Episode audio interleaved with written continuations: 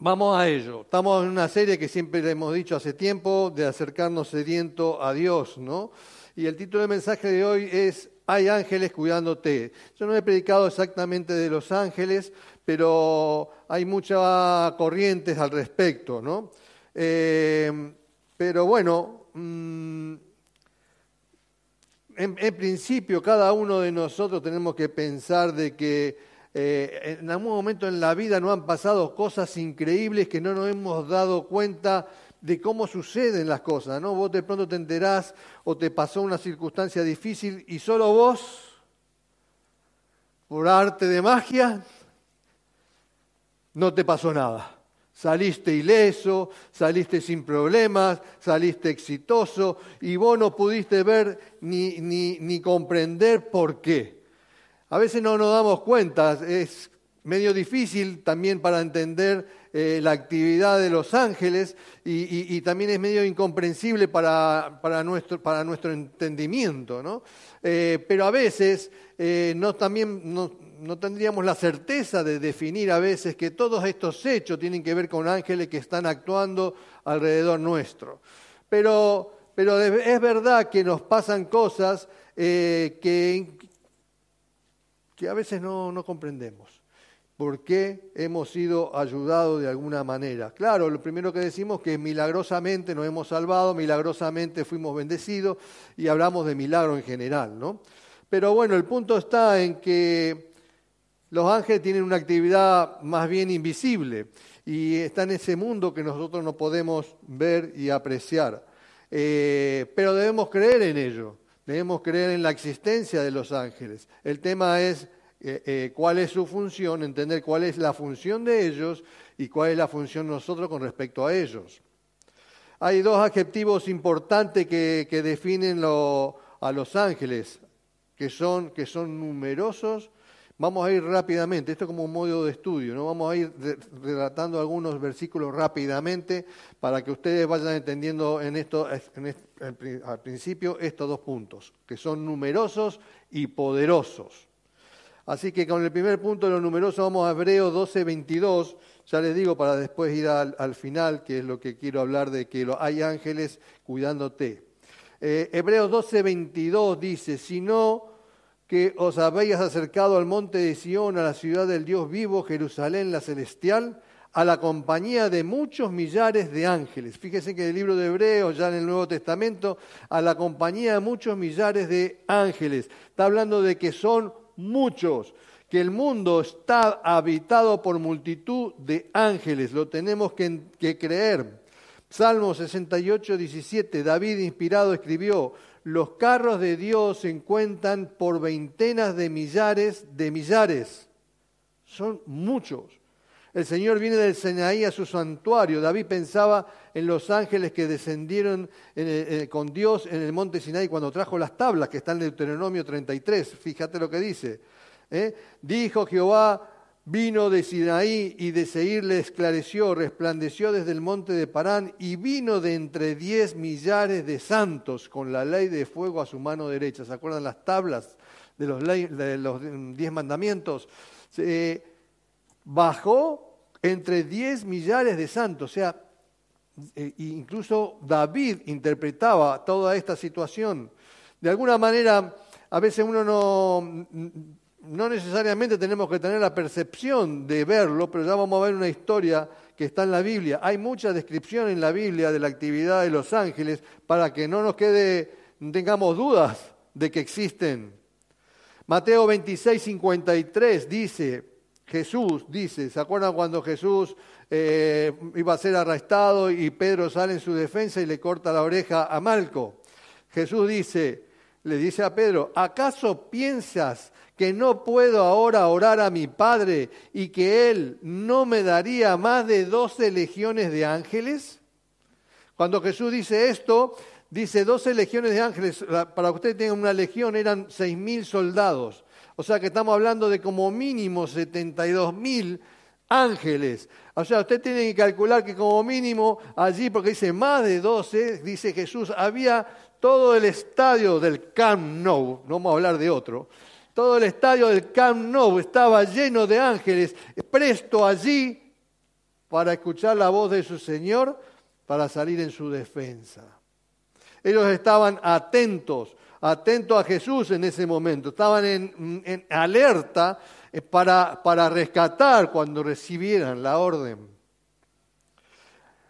Apocalipsis también vislumbra un mundo venidero y dice en Apocalipsis 5.11, dice, y miré y oí la voz de muchos ángeles alrededor del trono y de los seres vivientes y de los ancianos, y su número era millones de millones. Segunda Reyes, recuerdan el pasaje cuando Eliseo estaba siendo sitiado por, por otro rey y resulta que estaba atemorizado su siervo, ¿no? Y entonces Eliseo oraba y oró a Dios y le dice que oró Eliseo y dijo, te ruego Jehová que abras sus ojos, la de su siervo, para que vea.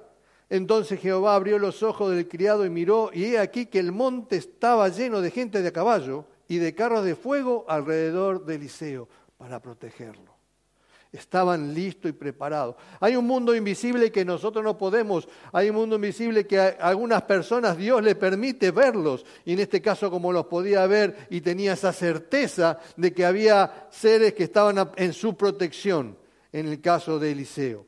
Para eso, primero tenemos que creer de que son numerosos y están para protegernos. Segundo punto, poderosos.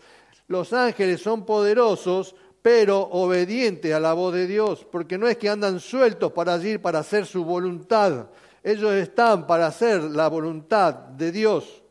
¿eh? Se caracterizan por una fuerza indescriptible, dice que se necesitó solamente un ángel para eliminar a todos los primogénitos de Egipto, se necesitó también un ángel para tapar la boca a los leones, ¿eh?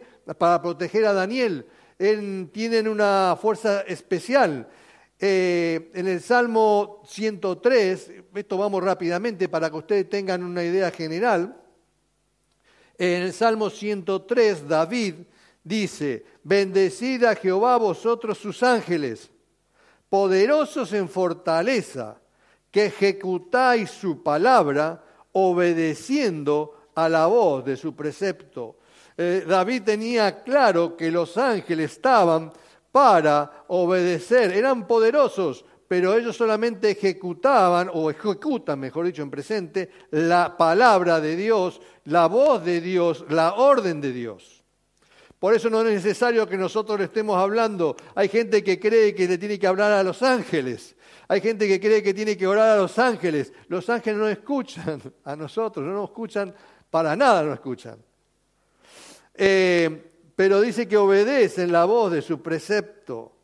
Qué importante entender esto, que semejante poder estar limitado a la voz de su Señor. ¿no? Yo muchas veces le he contado cuando eh, teníamos por seguridad, habíamos adquirido un perro, un ovejero alemán, y, bueno, al año, porque cuando cumplía el año había que eh, entrenarlo. Y entonces, como era para seguridad, ¿no? teníamos un, predio, unos terrenos que nos dejaban en bastante debilidad la casa, ¿no? Y como yo viajaba mucho era por la seguridad de familia. Y, el entrenador lo enseñaba, entonces claro, yo veía que el perro le hacía caso a él, no me hacía caso a mí, o sea, no era como que era muy obediente conmigo. Y digo, bueno, ¿me lo está entrenando para quién? ¿Para él o para mí? ¿no? Tenía dudas yo de que si en el momento de, dificultad me iba a ofender, ¿no? Y entonces una tarde que ya se había oscurecido, venía el cuidador que se llama Hugo Maura, lo bendigo, un hermano, eh, venía él caminando y yo le digo, lo tenía el perro sit, lo tenía sentado y, le doy la orden, ¿no? Atento, atento, ¿no? Era atento. Y el perro estaba ahí nomás bien, digo, esto no pasa nada, ¿no? Y venía él, venía todo oscuro, que se veía, venía caminando, y, digo, y cuando me hablaba, ¿no? Hola, Benigno, y me, me va a tirar la mano así para saludarme, el perro él se quedó, bueno, mal y encima, bueno, me dijo de todo. Me dijo de todo. Pero yo la verdad quería probar el perro, pero no me imaginaba que iba a ser semejante cosa. Lo pude agarrar y lo pude parar al perro, pero claro, él quedó asustadísimo, ¿no? Eh, mi inconsciencia, la verdad, yo no pensaba, y, y bueno, pero tenía, tenía un guardián que obedecía mi voz. En este caso nosotros vamos a tener ángeles que van a estar alrededor nuestro, acampando alrededor nuestro, pero no van a obedecer mi voz, sino van a obedecer la voz de Dios que le va a decir qué es lo que tiene que hacer a favor nuestro. Tercer punto, ellos adoran a Dios. Ellos solamente ven el rostro de Dios. Ellos siempre, por eso los versículos que anteriormente les leí, están pendientes de Dios. Ellos están adorando a Dios. Ellos saben quién es su Señor, saben quién es su Creador. Y adoran solamente a Dios. Mire, Hebreos, para que no nos quede dudas también, Hebreos declara de alguna manera que el Hijo es superior a los ángeles, porque hay corrientes que creen que los ángeles son más importantes que Jesús. No, el Hijo es superior a los ángeles. Esto se lo leo, el 5 y 6 de Hebreo capítulo 1 dice, porque ¿a cuál de los ángeles dijo Dios jamás? Mi hijo eres tú. Yo te he engendrado hoy y otra vez yo seré a él padre y él me será a mí hijo. Otra vez, cuando introduce al primogénito en el mundo, ¿eh? cuando introduce a Jesús en el mundo, dice, adórenle todos los ángeles de Dios. Fíjense que hay una, tienen una orden expresa de adorar a Dios y adorar a nuestro Señor. Ellos no son superiores a Él y están a su servicio. Apocalipsis 7 también dice, todos los ángeles estaban de pie alrededor del trono de los ancianos y de los cuatro seres vivientes. Se postraron rostro en tierra delante del trono y adoraron a Dios. Ellos, su, su actividad y su actitud están siempre adorando a Dios. Como hijos de Dios, nosotros también tenemos que estar en esa situación y en esa, eh, con esa particularidad.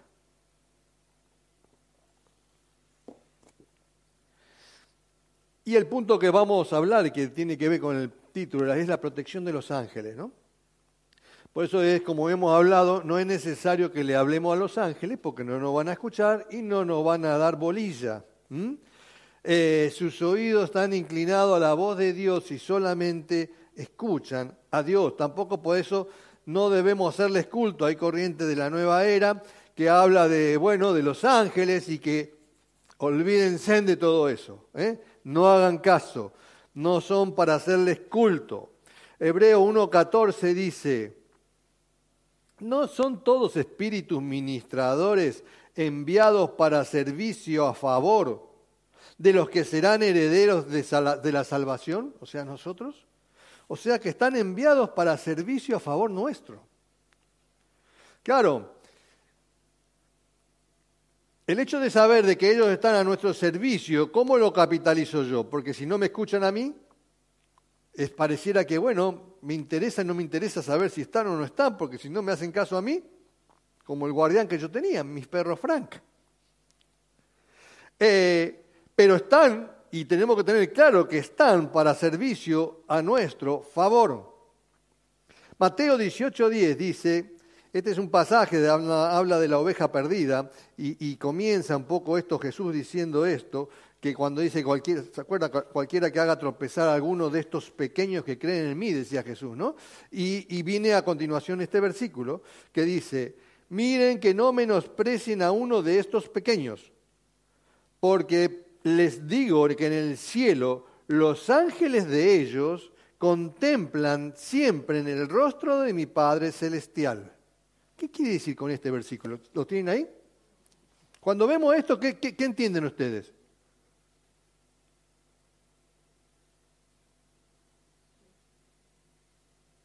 Con respecto a los ángeles. Están esperando la orden, pero hay algo más importante que dice anteriormente a eso. Muy bien, ¿eh? Dice,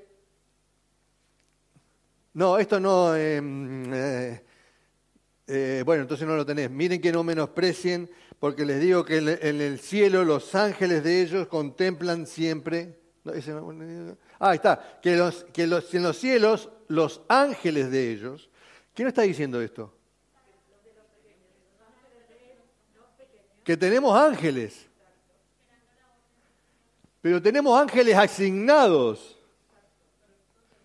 Tenemos ángeles que, que, están asignados para que cuando, por eso ellos no están, no están mirando a nosotros, están mirando a Dios y están esperando, pero saben a dónde tienen que ir a acudir. Entonces, cuando vos entendés esto, vos vas a comprender de que hay una voluntad de Dios y tiene un ejército de ángeles para nuestro cuidado.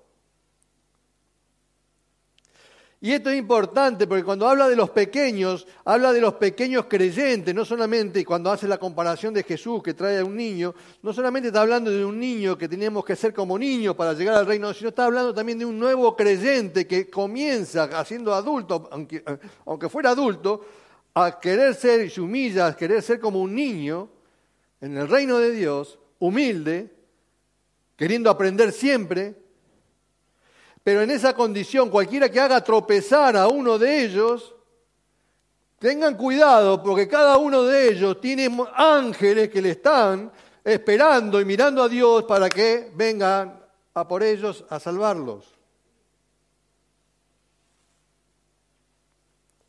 Por eso, como decía David, ellos ejecutan la palabra de Dios y obedecen solamente su voz. Ahora vamos al pasaje que le quiero comentar, porque este es el, pasaje de alguna manera con respecto a la protección de Dios que vemos en la vida de Pedro, que hemos, bueno, alguna vez lo hemos predicado también. Pero es para entender cómo, cómo están actuando y cómo actúan a favor nuestro.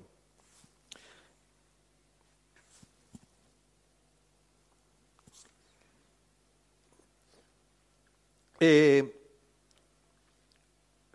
la época, este es el libro de los Hechos, en el capítulo 12, en ese momento estaban los discípulos viviendo un tiempo donde la cosa no estaba muy fácil.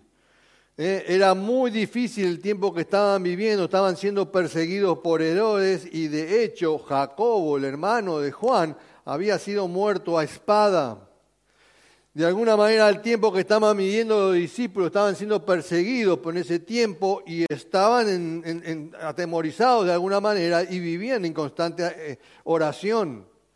Y en ese tiempo no solamente pasó la muerte de Jacobo, sino que también encarceló a Pedro.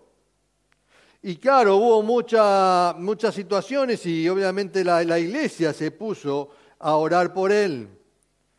Pero claro, hubo necesidad de un recurso especial, un recurso poderoso, un recurso celestial para que eh, ocurra eh, que Pedro sea librado de esta persecución. Y esto está en Hebreos 12, del capítulo 6 al 12. Yo voy a leer la nueva versión internacional. Dice lo siguiente, versículo 6. La misma noche en que Herodes estaba a punto de sacar a Pedro para someterlo a juicio, este dormía entre dos soldados sujetos con dos cadenas. Unos guardias vigilaban la entrada de la cárcel. Ustedes fíjense en esto. ¿Cómo estaba Pedro? Durmiendo, en medio de otros dos soldados también allí. Y encima estaba encadenado. O sea, la tenía difícil para escapar, ¿no? Y evidentemente los romanos estaban poniendo eh, una atención especial a un discípulo. Evidentemente ellos tenían, eh, ellos veían que, no, no sé si era peligroso, pero que tenía algún poder especial como para zafarse de tanto. Porque no solamente sobre esto, sino que también le pusieron dos guardias después del, calabozo. Quiere decir que él estaba durmiendo entre dos soldados y, y encadenado. Versículo 7. De repente, dice, apareció un ángel del Señor. Este es el relato del libro de los Hechos, ¿sí? De repente apareció un ángel del Señor y una luz resplandeció en la celda despertó a Pedro con unas palmaditas en el costado y le dijo, date prisa, levántate. Las cadenas cayeron de las manos de Pedro. Vos pensá esto.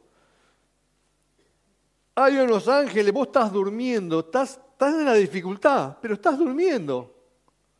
O sea, no estás atento y preocupado por, por lo que, eh, sin dormir, digamos. No, estaba durmiendo. A pesar de que estaba allí y que le podían a la mañana siguiente cortar la cabeza, él estaba durmiendo, Pedro, allí. Pero viene un ángel que sí estaba despierto para protección de él. Y viene y lo despierta y lo pone en la alerta. Vamos, despertate, va, va, va. Arriba, arriba. Vamos, levántate. Y en ese interín también se le caen las, las esposas que tenía, las cadenas. Imagínense en el poder que tienen o que tiene este ángel en particular. Despertó a Pedro y las cadenas cayeron. Versículo 8. Le dijo además el ángel, vístete y cálzate las sandalias. Así lo hizo y el ángel añadió, échate la capa encima y sígueme. Versículo 9. Pedro salió tras él, pero no sabía si realmente estaba sucediendo lo que el ángel hacía. Le parecía que se trataba de una visión.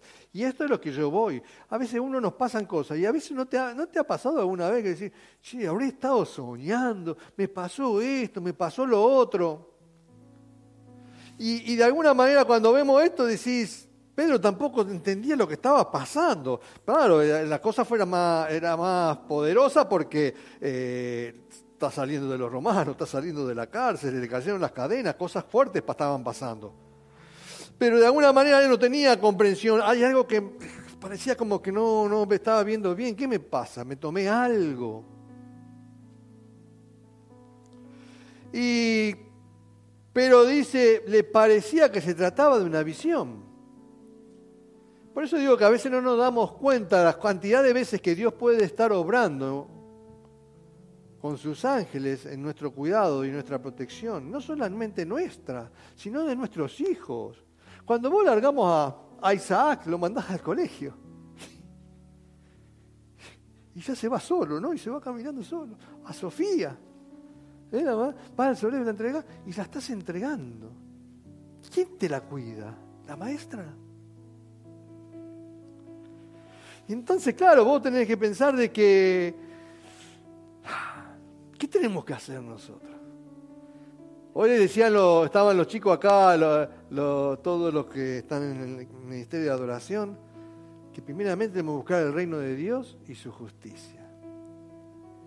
¿Cómo, ¿Cómo pensás vos que sería si no buscaras el reino de Dios primero? ¿Pensás que estarían esos ángeles acompañándote? Haciéndote la escolta, ¿viste cuando va el presidente, el presidente, no, acá, ¿no? Eh, en Estados Unidos, va el presidente y, van las guardias en el auto y lo acompañan, ¿no? Y van vigilando, ¿no? ¿Sí? ¿Está bien? En las películas. Incluso cuando empieza a andar el auto, van corriendo al lado del auto del presidente, de la bestia, ¿eh? el auto de la bestia. Así están los ángeles también con nosotros. Pero porque Dios quiere que estén así. Y esperando o esperando la voz de Dios y la indicación de lo que tienen que hacer. Y vos decís, hay muchas cosas que vos no entendés. Y a veces nos pasan aflicciones, pero podría haber sido peor. A veces nos pueden pasar cosas, pero podría haber sido peor. Sigue diciendo, versículo 10, pasaron por la primera y la segunda guardia. Todo eso le puso el imperio romano a Pedro. ¿Qué es lo que pensaban ellos de Pedro? ¿Cuánto poder tenía Pedro para poner semejante vigilancia? Como que con eso era suficiente para tenerlo encarcelado. Por eso nos damos cuenta a veces que no importa la situación que nos toque, tenemos un Dios poderoso. que puede hacer cualquier cosa a favor nuestro. Entonces, sigue, sigue diciendo que pasaron por la primera y la segunda guardia y llegaron al portón de hierro que daba a la ciudad. El portón se les abrió por sí solo y salieron. Caminaron unas cuadras, me gustó esto, porque en Argentina decimos cuadras a las calles y acá no nos entienden. Y de repente el ángel lo dejó solo. Fíjense que llegó el momento de que el ángel desapareció de su lado, hizo su trabajo y desapareció de su lado. Y Pedro de pronto empezó a caminar solo. Por eso no entendemos y, tenemos tanta incertidumbre sobre todo esto, porque a veces no sabemos cómo es. ¿Lo habrá visto? ¿Será que lo vio? ¿Fue un sueño? Eh, tampoco interesa mucho. Con que vos creas y tengas la certeza de que están al lado tuyo, eso es lo importante. Pero así, Pedro estaba viviendo este momento donde el ángel lo deja solo ahora y entonces en el versículo 11 dice, Pedro volvió en sí. Y se dijo, volvió en sí, como diciendo, ahora estoy completamente seguro de que el Señor ha enviado a su ángel. ¿Cómo era la canción que dijiste, el versículo? Estate seguro por la bondad de Dios. Estate seguro de que la bondad de Dios está a tu favor. Y él en este momento dice, ahora estoy completamente seguro de que el Señor ha enviado a su ángel para librarme del poder de Herodes. No hay ningún poder que se resista a Dios. Y, y de todo lo que el pueblo judío esperaba. No solamente de Herodes, sino, o sea, Dios lo protegió porque todavía tenía una misión con Pedro. Versículo 12, cuando cayó en cuenta de esto, fue a casa de María, la madre de Juan, apodado Marcos, donde muchas personas estaban reunidas. ¿Cómo? Porque a veces estamos reunidos y muchas veces nos reunimos, pero muy pocas veces oramos. Y qué importante estar reunidos y estar orando. Sobre todo cuando hay una aflicción tan importante como la que estamos viviendo en casa de Jesús.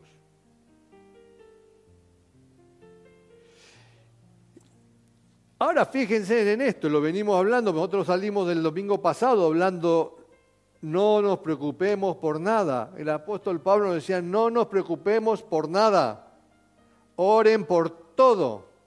Oren por todo, hagamos conocer todas nuestras peticiones, todas nuestras necesidades a Dios y que la paz de Él vendrá sobre nosotros.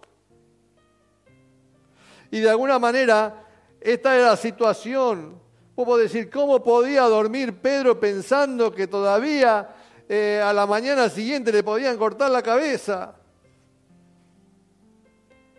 Él sabía quién era su Dios sabía quién era su Señor y podía estar así viviendo de esa manera.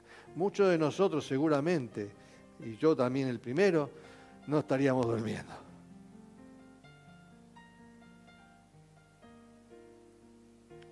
Mirá, Salmo 91.11, ya estamos terminando con esto.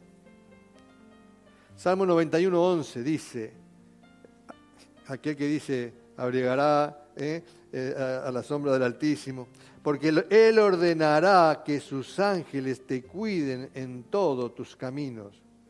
Dios ordenará que sus ángeles te cuiden en todos sus caminos.